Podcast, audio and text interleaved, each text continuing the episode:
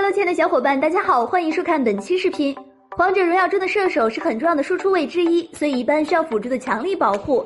前期是射手发育的最佳时期，尤其对于一些后期射手更为重要。如果被抓两三次，就可能导致后面的崩盘，比如下面这几位，一起来看看吧。第一位黄忠，黄忠是一个大后期强势的射手，也是守塔和上高地的绝佳利器。都知道黄忠十分缺乏位移，一般很少单线发育。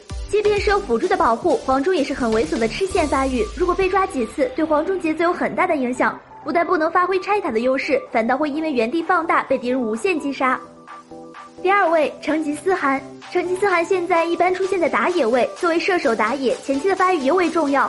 前期本来输出薄弱，再不好好发育，到了后期失去了进攻主动权，整个队伍的节奏就会慢下来。假如成吉思汗被抓，不但没有和敌人拉开经济，输出能力也会大幅度下降，到了后面也只有被杀的命运。